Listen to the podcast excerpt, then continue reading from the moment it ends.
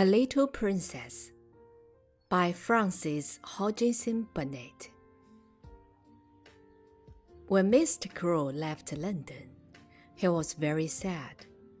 Sara was very sad too, but she did not cry. She sat in her room and thought about her father on the ship back to India.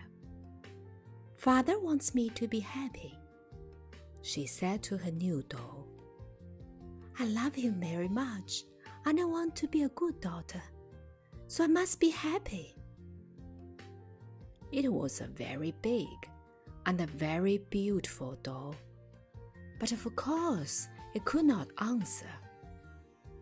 Sara soon made new friends in the school some little rich girls are not very nice children.